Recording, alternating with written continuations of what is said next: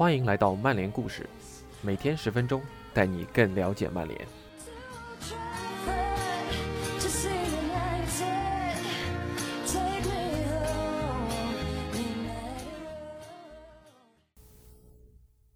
今天曼联故事的主角不是一个人，而是曼联的引援系统。这篇文章发表于 TA 网站，由丹尼尔·泰勒撰写于去年双红会第一回合之前。当时的曼联，即便下窗引援口碑不错，但战绩不佳还是备受质疑。现在随着球队的东窗引援的给力，再重读这个故事，会让你发现，似乎在六年多摸索之后。我们引援系统的转型开始得到回报。以下就是今天的故事：曼联的引援系统，同样由我们的小伙伴吴文博 ATZ 翻译。纽卡老板阿什利伸出手，脸上浮现出笑容。曼联正在这里做客，CEO 三德子刚刚造访了圣詹姆斯公园的会议室。阿什利走过去。同三德子打招呼，而他的第一句话，也许恰好反映了两家俱乐部的处境。他说：“足坛最不受待见的人遇上了第二不受待见的。”至少三德子听到这句话还能笑得出来。阿什利随后将三德子引荐给自己的一位同事，他是一位曼联球迷。很想知道曼联这些年来为什么比起官宣强援，更热衷于官宣赞助商。三德子给出的解释是：其实官宣赞助商和官宣新援是相辅相成的。如果没有赞助商，签下新援也会变得更加困难。这个理论听上去有些道理，而且几乎可以肯定的是。三德子这些年面对不满的球迷时，可能不得不多次搬出这套说辞。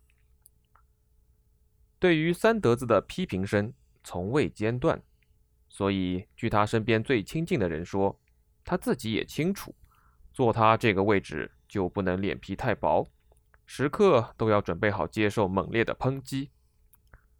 创办时间最久的曼联球迷杂志《Red News》本赛季第一期的封面。就是三德子，并且将他戏称为“憨豆先生”。翻开杂志正文，一页页详细记载着三德子的种种失败之举。里面还有一幅漫画，主角是三德子与格雷泽。三德子的形象是一个腹语式的木偶，被主人抱在自己的膝盖上。三德子的台词框里是这样写的：“您每年给我开四百万英镑的工资，真是 amazing。”格雷泽先生，球迷们的喷击模式也已经形成了定式。只要球队成绩不好，球迷就感到不满。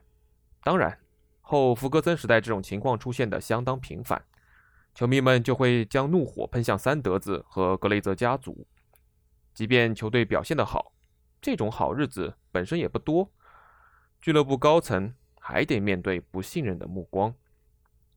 推特上每隔一段时间就会掀起一阵“三德子滚蛋”的话题热潮，而转型媒体人后愈发铁齿铜牙的加里内维尔，给三德子施加的压力也越来越大。近期他表示，曼联应该另寻人选负责球队的引援系统。像曼联这个体量的俱乐部，考虑到经过这么多个转会窗，对球队成绩的预期至少也应该是缩小同争冠集团的差距。然而，事实上，外界普遍认为曼联退步了。过去六个赛季，曼联平均落后联赛冠军二十一点五分，而在此期间，俱乐部投入了差不多九亿英镑，但成功的让球队离争冠集团越来越远。其他英超球队都在朝着正确的方向前进，只要曼联维持现状，那俱乐部高层就不应该为自己的专业能力受到质疑。而感到吃惊。好在目前曼联内部已经勇于承认引援确实不利，算是唯一缓解压力的小小安慰吧。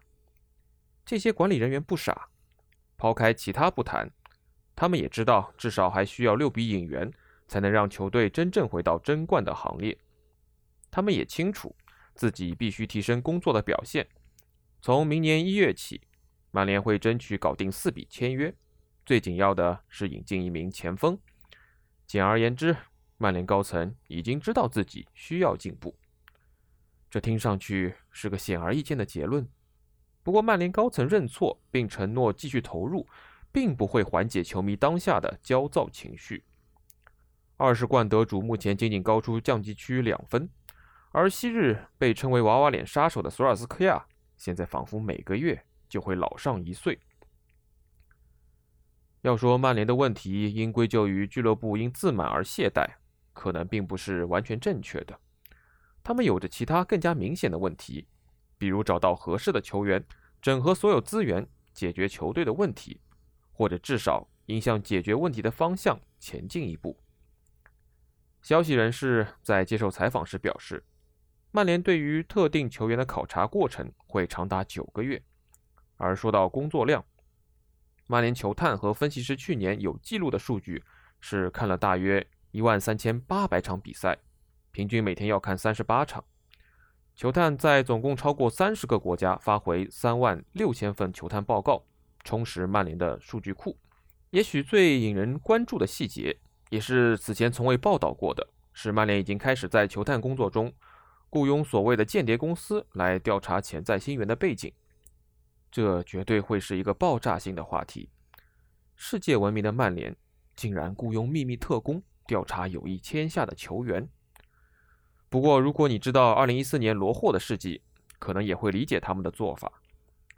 曼联花费1600万镑从里斯本竞技签下罗霍，双方签约五年。然而，曼联丝毫不知道，罗霍一度被警方调查，因为他在阿根廷曾用酒瓶袭击自己的邻居。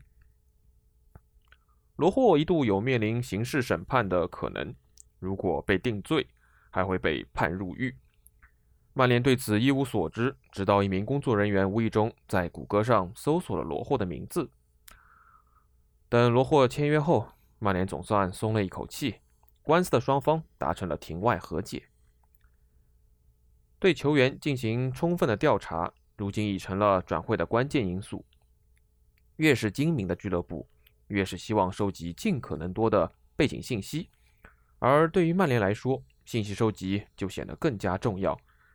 毕竟，俱乐部曾在迪马利亚、法尔考、桑切斯和其他新援身上浪费了大笔资金。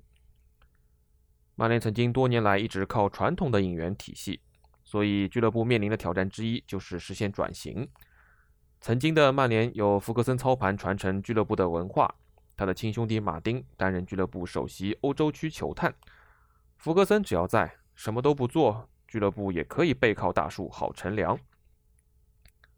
福格森退役后的这六年，曼联又新添了四十五名球探，俱乐部也更加重视电子化数据的价值，比起传统的人工统计。这些电子化数据能提供更为详细的信息，这种改变极大的提高了他们对于考察对象的评估。一个著名的例子便是博阿滕。曼联原有机会仅以一千三百一十万镑就能从拜仁签下博阿滕，表面上看这是一笔非常有吸引力的交易。博阿滕赢得过七次德甲冠军，为德国队出战超过七十场，也是世界杯冠军的成员。最终，曼联签下的是马奎尔，转会费超出博阿滕的六倍。曼联此前曾经低价从拜仁签下过哈格里夫斯和施维因斯泰格，但都成了让自己感到后悔的交易。曼联担心这次博阿滕的交易可能也会亏，于是决心深入分析。借助定制的软件，曼联发现了拜仁可能不希望他们察觉的问题。当比赛进行到七十分钟以后，博阿滕就会遇到严重的体能问题。他的跑动距离、跑动速度、抢断和拦截均有明显的下降，也更容易成为有速度优势的攻击手重点打击的目标。曼联也知道博阿滕令人担忧的伤病史，而队中已经有类似的问题中卫了，没必要再增加一个。这样的考量比起2015年给范加尔签下小猪要明智的多，也合理的多。当时外界就有过同样的怀疑：拜仁如果愿意让这样的球员离队。只能断定他已经过了巅峰期，难以保证竞技水平。施威因施泰格以一千四百四十万英镑的价格转投曼联，并在老特拉福德度过了极易被人遗忘的两年。在英超联赛中，小猪仅八次打满全场。由于屡次遭遇伤病侵袭，小猪经常周中飞往德国接受治疗，周末赶回英国看曼联比赛，赛后再赶往德国继续治疗。有一位曼联一线队球员就曾经调侃：“别问，问就是在卫生间，我们基本见不到他。”范加尔接手曼联时，正值俱乐部对整个引援系统进行革新，而签下小猪仅仅是因为范加尔对他有意。曼联人私底下说。绝不会再犯同样的错误。即便现在曼联的许多转会运作依然难以理解，但是应当给予他们应得的肯定。起码看上去，曼联纯粹为了虚荣而签人的时代已经过去了。内马尔就是个典型的例子。赛季开始前的整个夏窗，巴西球星都明确表示自己愿意离开大巴黎。内马尔也曾经一度被视为曼联引援的绝佳人选。他是当今足坛无可辩驳的超级巨星，而三德子也一直认为曼联阵中应该至少有一位金球奖的有力竞争者。但老特拉福德选择用调侃应对转会传闻，从中可以窥见他们的想法：如果你有一个巴西人，你就有了一个巴西人；如果你有两个巴西人，你就有了两个；如果你有三个巴西人，你就可以开桑巴派对了。以内马尔的传闻来说，曼联觉得他就是那个在派对上疯狂撒鸡尾酒的人。内马尔的老爹，同时也是他的经纪人，在老特拉福德得到的评价是“钻进钱眼里出不来”，而曼联得到的信息是，内马尔对金球奖的渴望比梅西和 C 罗更甚。当然，想夺得金球奖本身不是坏事儿，但有一个明显的问题：内马尔对比赛的投入程度远不如梅罗。那两位都赢得了五次金球奖。此外，内马尔似乎也没有接受为了梦想而必须做出的改变。对于曼联的决策者来说，要做出拒绝内马尔的决定并不困难。曼联也曾经多次讨论签下菲利克斯的可能性，他最终在今夏以1.13亿英镑的高价加盟马竞。不过，曼联担忧才19岁的 Felix 可能还承受不住英超的对抗强度。也难以保持此前的高潜力表现。一位地位颇高的消息人士表示：“想想米切尔·里基茨，他就高光了一个赛季而已。成功的诀窍在于签下一名像萨拉赫这样的球员。第一个赛季相当出色，第二个赛季没有成绩，第三个赛季仍然值得信赖。在此期间，曼联还期盼过桑切斯能找回状态，只可惜桑切斯始终没能拿出。”足以匹配三十九点一万英镑周薪的表现。桑切斯现在外租国米，又一次因伤倒下。令人哭笑不得的是，曼联每周仍需付给他十七点五万英镑。曼联仍有理由为自己辩护，毕竟二零一八年年初从阿森纳签下他前，桑切斯绝对可以称作英超的杰出球员。曼联内部有一句话，当时并没有人称我们是白痴。桑切斯显然在训练中展现出了令人吃惊的能力。聚光灯外，曼联非常乐于讨论索尔斯克亚回归打造的谦逊且骄傲的氛围。在场下，索尔斯克亚会教导球员要保持谦逊，在球队大巴上也要穿好西装，扣好最上面那颗扣子，满足球迷的签名要求，时刻微笑。在场上，索尔斯克亚希望球员们能以自己为傲，谨记身上这件球衣的重要意义，不论何种情况。永远积极争夺球权。对索尔斯克亚而言，不幸的是，现在他自己可能并不是那么有说服力。球队正经历近三十年最差的联赛开局。三十年前，还曾经发生过著名的标语事件：球迷在床单上写下“找了三年的借口，还是一坨屎，滚蛋吧，Fergie”。现在想来，这可能很荒谬，但在当时，这条标语收获了大批支持。球迷甚至高唱“让罗布森接手帅位吧”。索尔斯克亚有可能被炒鱿鱼吗？曼联说绝对不会。即便如此，可能最好还是保持一个开放的心态。回顾上赛季的成绩，曼联最后十七轮只得到十七分。更何况，周日曼联可能还要面临一场酷刑。他们一向视之为最大敌人的利物浦将造访老特拉福德，而红军会享受从榜首俯视对手的感觉。更令人困惑的是，预计曼联依然不会迎来俱乐部首位技术总监。这距离他们宣布这是俱乐部的头号任务，已经过去了十四个月之久。根据我们得到的信息，曼联一直推迟任命技术总监，其中一个原因是索尔斯克亚和麦克费兰都愿意主动承担一部分职责，在青训学院和一线队之间搭建通道，提前规划好接下来三年的工作，确保舰队思路能延续下去。不过，这种说法总觉得像是曼联的借口。大家面对现实吧。索尔斯克亚和麦克费兰自己要操心的事儿已经够多了。莫里尼奥时代的最后一个转会窗，以他对俱乐部运作不满而告终。不过，曼联的一位消息源就质疑，最初泄露的消息可能是故意的误导信息，以至于各大媒体的报道发生了变化。可以肯定的是，曼联依然坚持自己的想法，不论是叫体育总监，还是叫足球事务主管。俱乐部会任命一位新人加入管理层，他们希望这个人不会立即承受要签下三四名顶级强援的巨大压力。事实上，曼联的高管会说，不论其他人怎么讲，他们都已经搭建好了正确的体系，不论体育总监是谁，都不会有太大的变化。